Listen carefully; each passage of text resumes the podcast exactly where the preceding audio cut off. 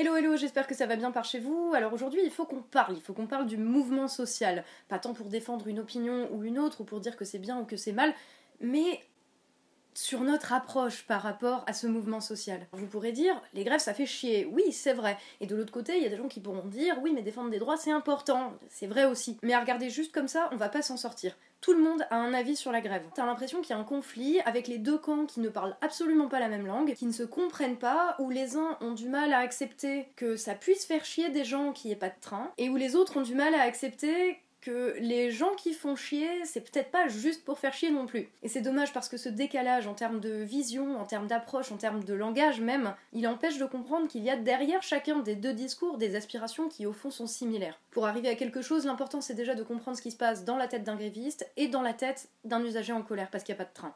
Dans la tête d'un usager, je suis usager de la SNCF, j'ai besoin du train pour aller travailler tous les jours, et déjà que c'est pas facile en temps normal avec les trains bondés, là, la grève, ça vient vraiment faire chier. Puis ça vient s'ajouter à toutes les galères que j'ai de plus en plus souvent, les retards, le fait que je doive me lever deux heures plus tôt pour être sûr d'arriver au boulot à l'heure, et ça me plombe ma journée, ça crée de l'angoisse. Puis là, pendant les grèves, je pense aux gens qui ont pas pu aller passer leurs épreuves de concours parce qu'il y avait pas de train, ou aux gens qui se sont fait sermonner ou virer au boulot parce qu'ils étaient en retard. Et puis même si je ne prends pas le train tous les jours, ben, juste le fait d'entraver ma possibilité de mener à bien des tâches quotidiennes avec lesquelles j'ai déjà du mal à jongler en temps normal, c'est chiant. Puis bon, ce sentiment que le gréviste se fout un petit peu de ma gueule. Moi j'ai pas de régime spécial, je galère, je ne me plains pas, et ça me saoule d'entendre des gens se plaindre qu'on va leur réduire des avantages auxquels moi j'ai même pas droit, sachant qu'au final ils resteront en plus mieux lotis que moi. Oui, moi au RSI ou au régime général de sécurité sociale, déjà je ne vois même pas pourquoi on n'est pas tous logés à la même enseigne. Puis quand je lis les posts sur les réseaux sociaux de soutien aux grévistes qui disent aujourd'hui on s'attaque aux fonctionnaires et demain on s'attaquera à vous, mais gros, t'es au courant que des lois de travail, on en a déjà pris deux dans la figure, par 49.3 et par ordonnance, s'il te plaît. Et on a fait chier personne avec ça. Et en plus de ça, le sentiment d'être méprisé, d'être un peu pris pour des cons, comme si on n'était pas capable de s'organiser pour défendre de droits, mais euh, les gars,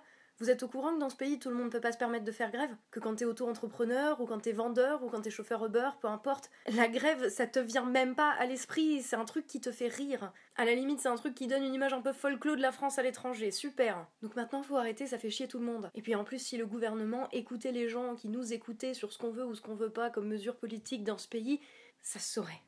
Dans la tête d'un gréviste. Je suis gréviste ou je soutiens les grèves. Je ne me bats pas pour moi, mais je me bats pour tout le monde. Mon statut, de toute façon, je le garderai, c'est ceux qui viendront après moi qui en pâtiront. Donc pourquoi est-ce que je perds des journées de salaire alors que ça m'impactera pas plus que ça? Parce que j'en ai quelque chose à faire de ce que le gouvernement fait à notre pays. Je fais grève pour un service au public de qualité où tout le monde peut prendre un train pas trop cher qui soit à peu près fiable. Je m'inscris dans une histoire où c'est par la grève que toutes nos améliorations sociales ont été obtenues. Les congés payés, c'était les grèves, les 3-8, c'était les grèves, à peu près toutes les choses qui sont favorables aux salariés dans le code du travail ont été obtenues par la grève, parce que les gens se sont organisés et ont fait pression sur les politiques. Je fais grève parce que je veux me battre contre la privatisation de la SNCF pour pas que ça devienne comme EDF, GDF qui est devenu Enedis et je sais pas quoi avec 35 filiales où on comprend plus rien. Pour empêcher que le rail devienne privé comme en Angleterre où les taux d'accident ont crevé le plafond. Je me bats pour défendre vos droits. Je porte la responsabilité du service public sur mes épaules et derrière en plus je me fais insulter par des usagers. Et bon, si c'était qu'en temps de grève, mais ça vient couronner toutes les fois où je me suis fait engueuler par des gens au guichet parce que le truc allait pas vite. Mais c'est quand même pas ma faute les réductions de budget et les réductions de personnel et la fermeture des gares non plus. Les gens qui gueulent, ils voient pas que je fais grève pour ces raisons-là aussi. Et je finis par me demander si les gens sont vraiment cons pour avaler cette propagande-là. Et je finis par me dire aussi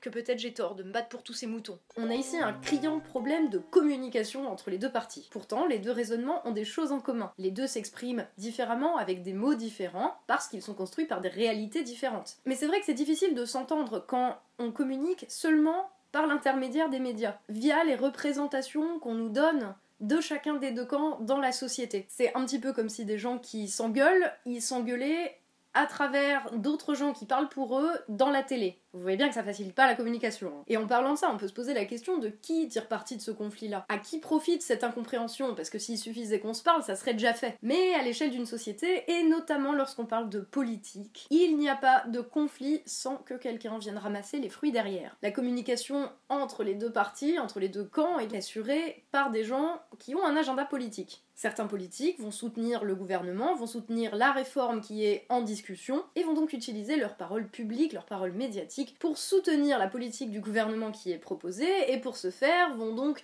conforter les usagers dans leur colère à l'égard des grévistes. Une colère qui est à la base juste et justifiée en tout cas, pour appuyer leur discours de soutien à la majorité qui fait passer la loi. Alors évidemment, tous les politiques ne sont jamais d'accord, donc il y a un autre camp qui est le camp des anti-réformes, de ceux qui ne veulent pas que la réforme soit passée, en l'occurrence la réforme de la SNCF. Et ces politiques sont aussi partie prenante, autant que les premiers, mais juste dans l'autre sens. Beaucoup voient dans l'organisation des travailleurs via les syndicats une confirmation de l'idéologie marxiste dont ils sont les héritiers, et donc vont en profiter pour utiliser ça pour pousser leur vision du monde à eux contre celle du gouvernement et le soutien au mouvement social et donc aussi à des fins idéologico-politiques. Tout ça pour en fait incarner la contestation sociale pour être le leader de la contestation sociale. Donc c'est bien une fin politique aussi. Donc en résumé, de tous les côtés, on a des politiques qui sont partie prenante, qui ont intérêt à alimenter le conflit pour pouvoir pousser leur vision des choses et montrer que leur vision est la plus forte dans l'opinion publique, et tous ont intérêt à ce que le mouvement social soit victorieux ou qu'il échoue suivant le cas, mais dans tous les cas,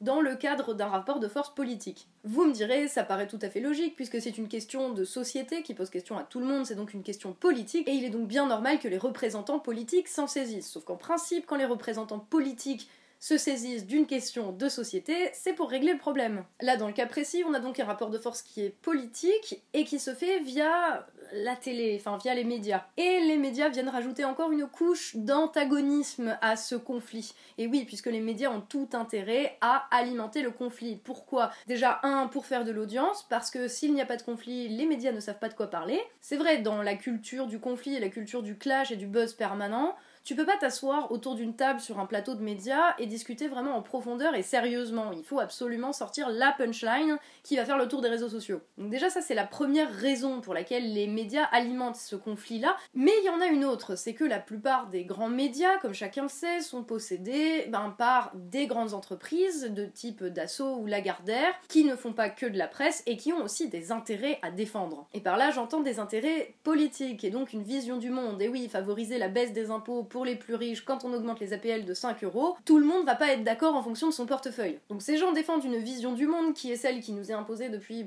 30-40 ans maintenant, qui est défendue par Macron et qui est en gros imposée par la feuille de route de la Commission européenne que de toute façon le gouvernement ne remettra jamais en question. Les médias ici agissent comme des vecteurs d'idéologie, des vecteurs d'une vision du monde qui va plus dans le sens de l'idéologie macroniste, de l'idéologie qu'on a depuis 40 balais, et qui va dans le sens de la défense de quelques grands patrons de multinationales comme Dassault ou Lagardère, plutôt que dans le sens de la SNCF, des grévistes ou même des usagers. Donc quand sur le plateau du 20h, ils défendent, ils laissent beaucoup la parole aux usagers qui sont en colère parce qu'il n'y a pas de train, c'est pas par empathie pour les gars qui sont restés sur le quai, c'est parce que ça véhicule une certaine image du monde, une certaine image de l'économie, et que pour promouvoir cette image, tous les moyens sont bons, y compris exploiter la colère légitime de gens qui sont en galère de train, et cette manœuvre elle est extrêmement apparente rien que dans la distribution du temps de parole, la logique voudrait qu'il y ait à peu près un temps de parole équitable entre ceux qui sont pour et ceux qui sont contre la grève. Mais par exemple, le JT de France 2 qui montre 14 minutes d'usagers restés à quai parce qu'il n'y avait pas de train et une minute d'un représentant syndical gréviste, tu te dis qu'il y a quand même une petite inégalité quelque part. En tout cas, ça ne permet pas qu'on se fasse une opinion objective ou en tout cas réfléchie du sujet avec un tel traitement. Tu peux être d'accord ou pas avec la réforme de la SNCF, d'ailleurs, c'est même pas le problème. Le problème là-dedans, c'est le traitement de la question qui est posée par cette réforme, qui est faut-il privatiser à terme la SNCF Et à cette question, qui pourtant je pense intéresse beaucoup de monde, on n'a jamais de réponse. À chaque fois, le débat est réorienté sur les grévistes sont-ils légitimes à faire grève? Et au bout d'un moment, ça devient lourd. Donc, comme la communication entre les non-grévistes et les grévistes se fait quasi exclusivement par ce canal qu'est la télévision, que sont les médias, qui parfois déforment la réalité en la représentant ou carrément contribuent à la créer, forcément le ressentiment des deux côtés ne peut que s'envenimer. Il y aurait une manière saine de traiter le truc, de dire voilà, il y a ça, il y a ça, quel type de transport public on veut en fait, ou est-ce qu'on veut des transports publics tout court? Il y a plusieurs points de vue, discutons-en et trouvons un compromis à défaut d'être d'accord. Le problème, c'est que trouver un compromis, un terrain d'entente ou même une compréhension, c'est absolument pas dans le projet des gens qui ont un agenda politique et qui en plus se retrouvent à être les seuls médiateurs. Donc dans le contexte actuel, déjà, faut pas compter sur eux pour apaiser les tensions ou pour trouver des solutions qui satisfassent un petit peu tout le monde, puisque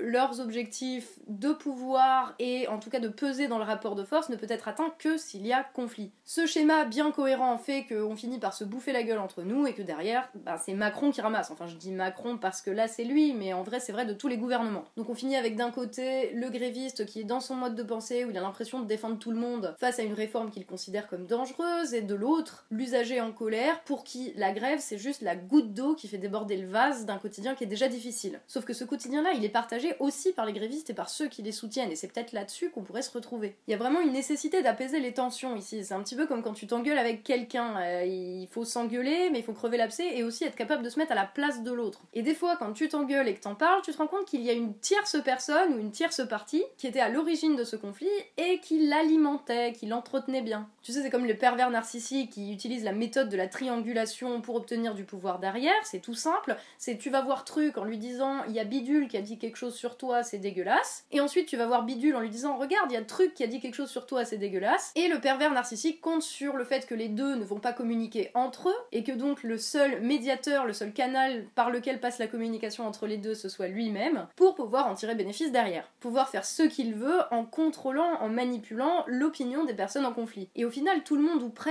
va y perdre parce que gréviste ou juste usager en rogne, la réforme de la SNCF, de fait, elle va avoir des conséquences sur le quotidien de tout le monde. Et les seuls qui y gagneront au final, ce sera ceux qui avaient un agenda politique et que le mouvement soit victorieux ou pas, qui en tireront un bénéfice, un avantage politique. Pour leur faire la nique, on fait quoi? Bah déjà, faut être capable de se parler et de se comprendre un petit peu, confronter les différents points de vue et de voir qu'au fond, on aspire à des choses similaires. En l'occurrence, sur la question des transports, je pense qu'on est nombreux à pouvoir être d'accord sur le fait qu'on veut des transports qui soient pas trop cher, qui soit à peu près fiable, qui soit à l'heure, qui nous offre une sécurité déjà physique, euh, ne serait-ce qu'en termes d'accident, euh, mais aussi une sécurité mentale, une tranquillité d'esprit où t'es pas constamment angoissé s'il y aura un train ou s'il sera à l'heure, et aussi une accessibilité et une proximité, parce que si c'est pour faire une demi-heure de bagnole pour aller à la gare, c'est pas la peine non plus. Puis avec des employés au guichet qui font pas la gueule ou qui sont pas épuisés, Déjà des employés au guichet tout court, ça serait bien en fait. Et on est tous en recherche de cet objectif-là. Quand des usagers affectés négativement par la grève gueulent, c'est parce que cet objectif n'est pas atteint. Et quand le gréviste fait grève et donc fait chier les autres, c'est parce que c'est sa manière à lui d'atteindre cet objectif-là. Au fond, ce sont des préoccupations du même ordre, elles s'expriment juste de manière différente. Donc déjà, il faut prendre conscience de cette triangulation, voir comment les politiques, via les médias, exploitent nos incompréhensions mutuelles pour pouvoir montrer qu'ils sont les plus balèzes dans leur petit jeu des trônes. Comme si nous, on n'était jamais que des pions dans le jeu de pouvoir qui va permettre à chacun de pousser son agenda politique au-dessus. Et vous savez quoi? Il y en a marre d'être considérés comme des pions. Posons-nous les vraies questions, parlons-en, essayons de voir quel système de transport on veut pour ce pays. Et même si on doit s'engueuler, eh ben ça sera constructif au moins. Tout le monde fait du mieux qu'il peut, et on a peut-être juste oublié qu'on n'était pas des ennemis et qu'on n'était pas obligé de rentrer dans le jeu là. Essayons de ne pas nous juger les uns les autres sur les moyens chacun choisit pour essayer d'atteindre la réalité ou l'objectif qu'on aimerait. Faut qu'on essaye de se comprendre et pas seulement rationnellement mais aussi affectivement et émotionnellement, voir comment ça se passe dans la tête de chacun, comprendre qu'au fond on a des choses en commun, des aspirations communes, des choses qu'on partage, des réalités qu'on partage, qu'on soit gréviste ou pas, ou soutien ou pas soutien, et que ces choses qu'on partage, c'est pas parce qu'on les exprime différemment qu'elles vont à l'encontre l'une de l'autre, mais que ces choses vont peut-être à l'encontre d'une chose ceux qui attisent et qui instrumentalisent le conflit permanent. Voilà, ceci était une vidéo d'appel à rester lucide et à rester conscient sur la situation, à rester conscient de ce phénomène de triangulation, de ce phénomène d'utilisation, d'exploitation même euh, littéralement, de ce conflit permanent qui est pas prêt de s'apaiser si on continue à avoir comme seul canal de discussion les médias, la télé, les journaux. Engueulons-nous mais faisons-le de manière constructive et soyons un peu sympas quand même les uns avec les autres parce qu'on le mérite. Prenons soin les uns des autres et surtout prenez soin de vous.